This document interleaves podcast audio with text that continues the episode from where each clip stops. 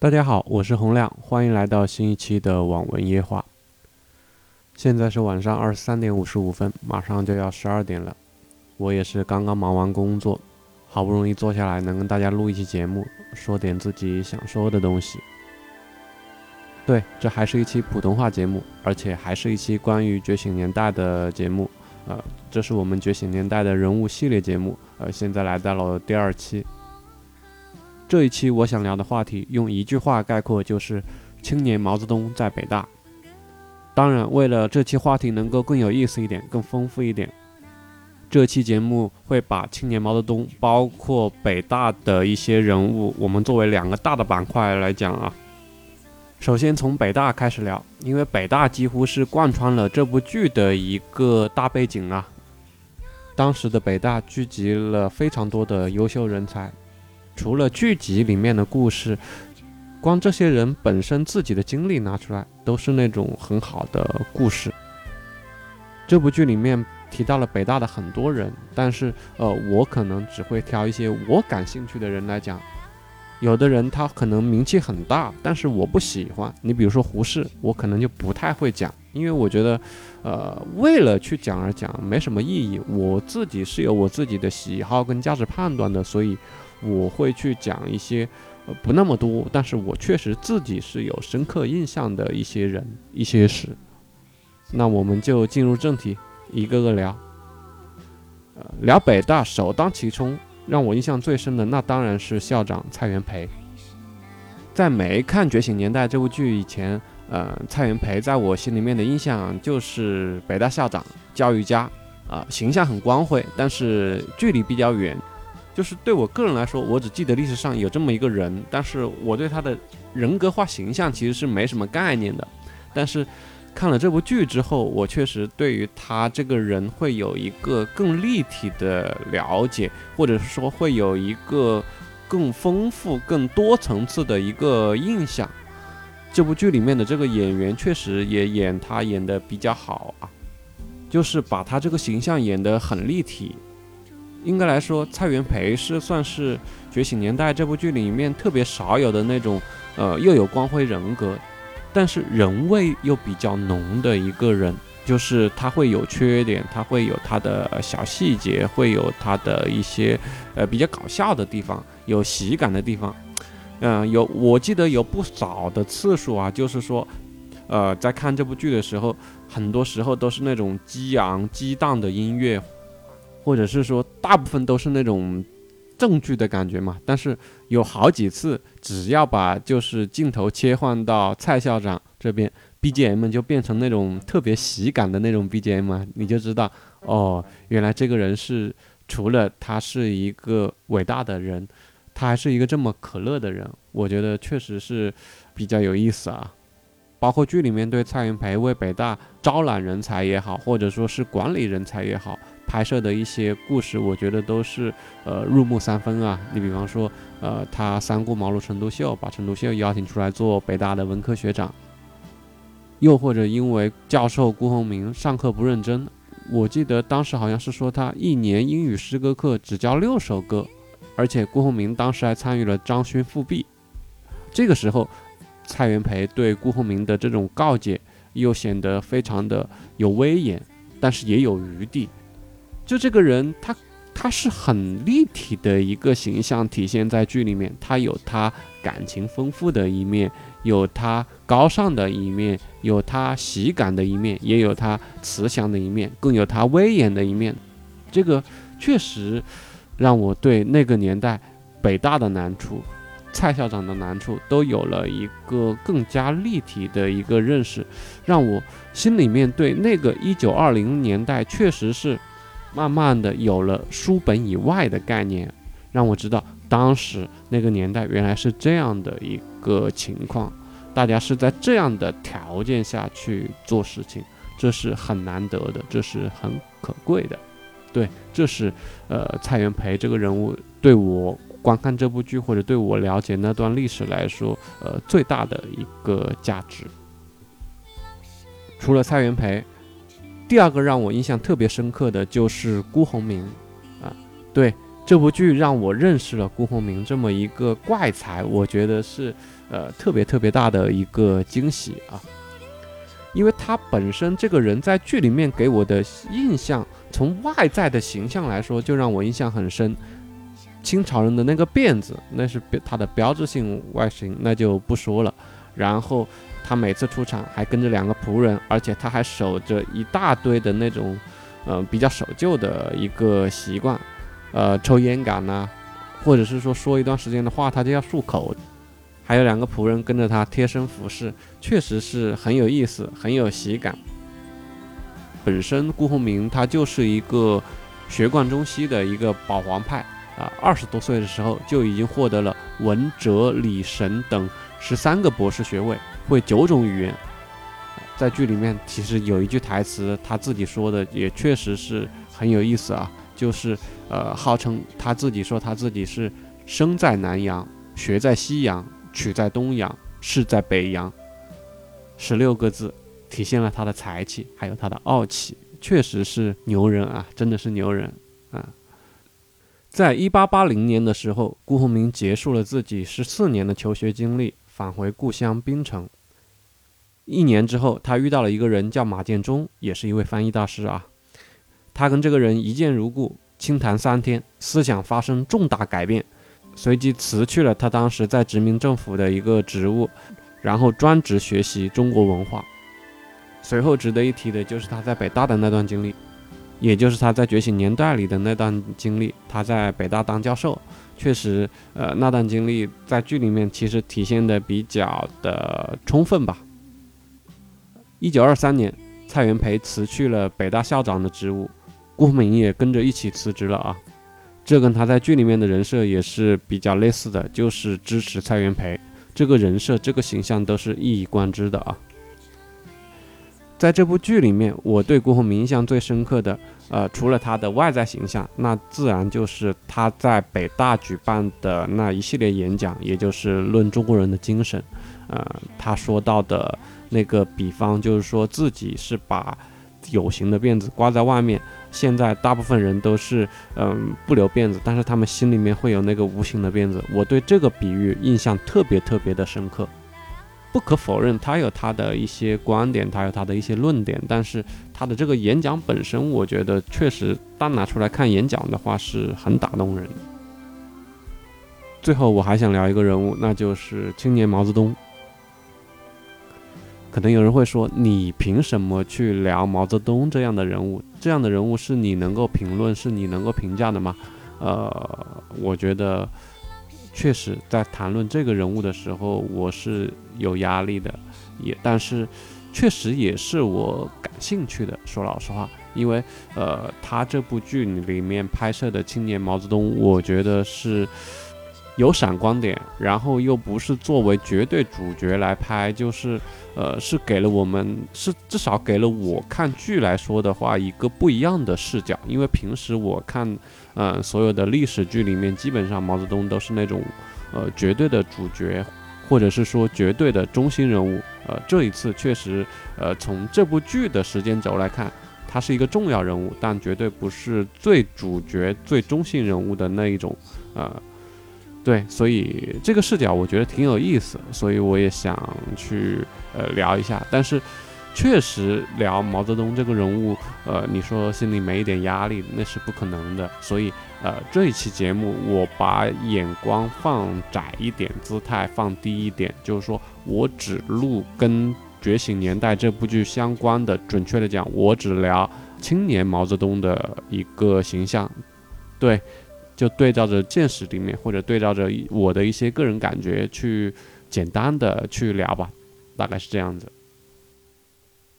我留意了一下，青年毛泽东是在《觉醒年代》的第三集出场的，而且他出场的那一个镜头也是特别特别有意思，特别特别有，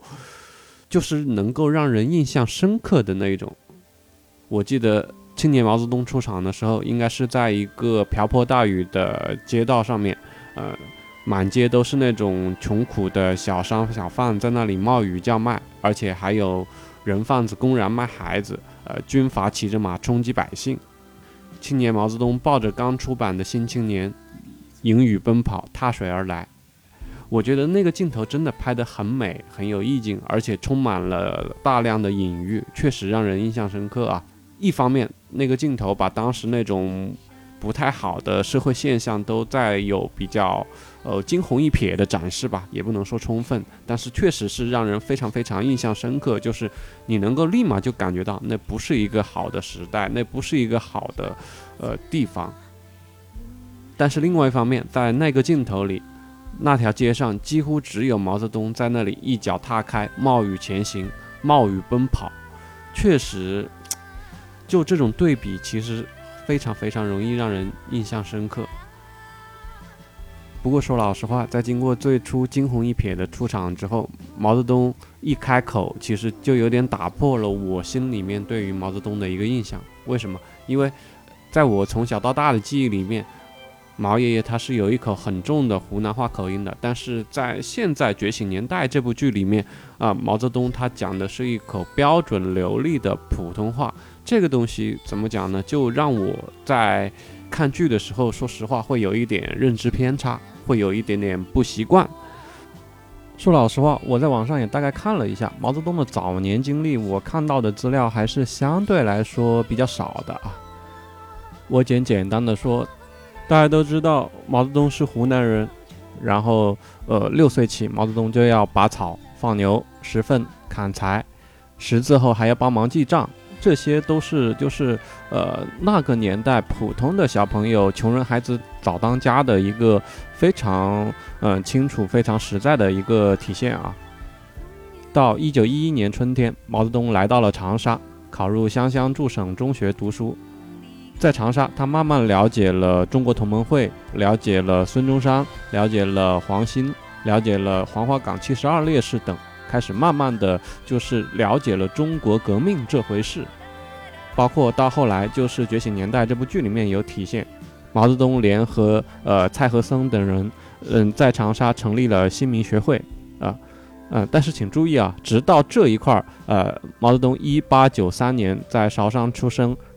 然后到一九一八年，新民学会成立这二十五年里，毛泽东从来没有出过湖南，所以他的语音语言都会是那种很重的湖南话口音。我不知道大家有没有听过毛泽东的一个呃讲话啊？我随便插一段，就是毛泽东的一些呃说话的语音，大家可以听一下。时间要打多久？我讲，我们不要做决定。有过去是有道路门，以后是有二十后耶，或者美国的将来的什么总统，由他们去决定。就是说，他们要打多久就打多久。对，毛主席说话应该是这个口音，大概是这个样子的。我觉得一般的人或者说不是湖南本地人，他是有一点点难听懂的。呃，我为什么老是要强调口音这一点呢？因为我觉得，你如果作为青年毛泽东来说，他跟呃非湖南人如果沟通的话，是没有那么顺利的，就是没有我们在《觉醒年代》这部剧里面看到的，就是他跟很多人都可以很迅速的谈笑风生，就是北京那些人、北大那些人，我觉得这个是，呃，坦率的讲，我觉得是有一点失真的啊，就是。我感觉，呃，青年毛泽东他在北大的实际境遇，可能跟剧中的一个情况稍微有那么一点偏差。我个人认为，呃，北京的相当一部分人听毛泽东说话都会有一点点的吃力，可能更多的大家交流都会通过书信也好，或者说是比较慢的一个沟通也好。呃，总而言之，我觉得这会对呃青年毛泽东在北大的一个人际交往啊，或者是说呃口头表达啊，或者是说讨论问题啊，我觉得是会有一定影响的，也间接的让他的一个个人魅力打了折扣。说老实话，其实青年毛泽东在北大的这一段经历，呃，这部剧里面。呃，没有拍的特别的一个清楚，只是说呃蜻蜓点水的带过了一下。应该来说，当时的青年毛泽东跟北大的很多呃一些红人或者叫大家，可能都会有不那么熟悉的一个情况啊。不管是说呃胡适也好啊，陈独秀也好啊，等等一些其他教授也好，我感觉都没有那么熟悉。当然，剧里面有没有去拍啊？只是说避过了这一部分，这方面的揣度，呃，我觉得口音是占了相当一部分因素的。当然，也有这种就是说，呃，背井离乡、人生地不熟的一个影响，这两者因素是叠加的吧。但是在这部剧中，青年毛泽东跟李大钊的一个交流，或者说跟李大钊的一个交情，那确实是实实在在存在的啊。因为呃，毛泽东来北大的时候，也就是通过自己的老师叫做杨昌济介绍的啊，介绍了认识了李大钊，所以有介绍人的话，两个人就是交流起来或者是建立联系会顺利很多。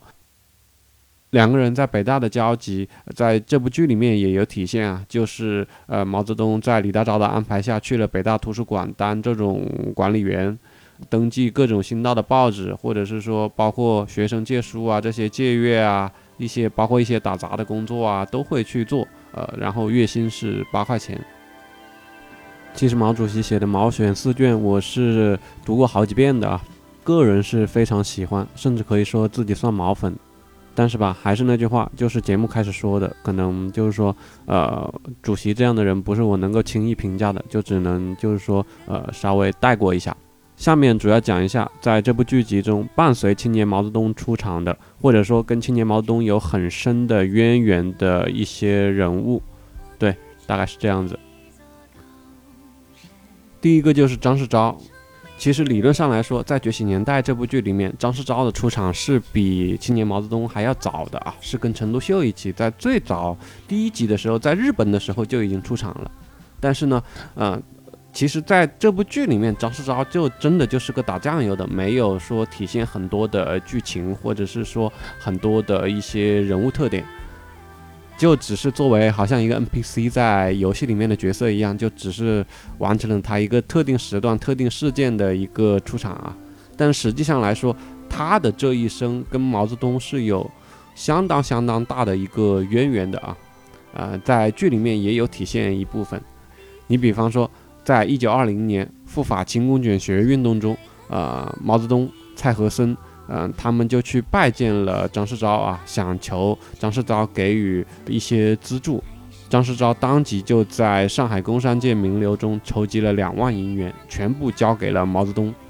毛泽东把这笔钱一部分资助了赴法学生，一部分用于湖南革命活动。这个事情其实，在剧集里面有体现啊。这是他跟毛泽东的第一个渊源，第二个渊源还有哦，那个可能就是在二十五年以后了，在一九四五年啊，抗战胜利以后啊，那个时候呃，毛主席到重庆去与国民党进行双十协定的一个谈判，当时毛泽东是在重庆与蒋介石会谈，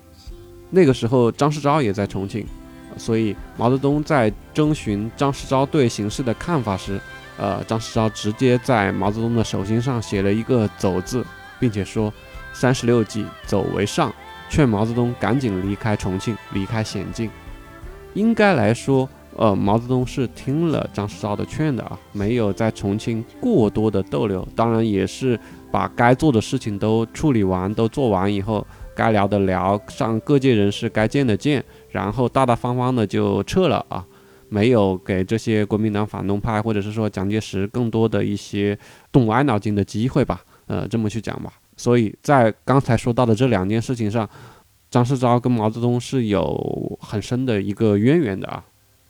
在一九四九年中华人民共和国成立的时候，张世钊是作为为数很少的无党派人士参加了开国大典，上了天安门城楼的啊。甚至包括张世钊晚年的时候，他都在为了毛泽东的嘱托而奔走。为什么这么说呢？因为不管是毛泽东也好，张世钊也好，晚年的都有一个很大的愿望，就是呃，希望嗯，祖国海峡两岸能够和平统一，希望能够跟台湾达成和平统一的一个协议吧。呃，为此，张世钊不顾九十二岁的年龄，只身前往香港，为恢复同台湾的联系而奔忙，最终在香港病故，享年九十二岁。这样的人确实是值得敬佩的啊！也算是这一生跟毛泽东惺惺相惜吧。而且终其一生，他都保持了自己的独立性，呃，没有加入共产党，也没有加入国民党，而是作为相对独立的无党派人士，为自己的祖国去尽自己能尽的一份力量，确实是值得尊敬啊。然后第二个人物是邵飘萍，新闻学讲师。其实，在《觉醒年代》这部剧里面，能够提到邵飘萍的次数其实不多。但是，呃，剧里面有着重强调毛泽东对他的一个尊重，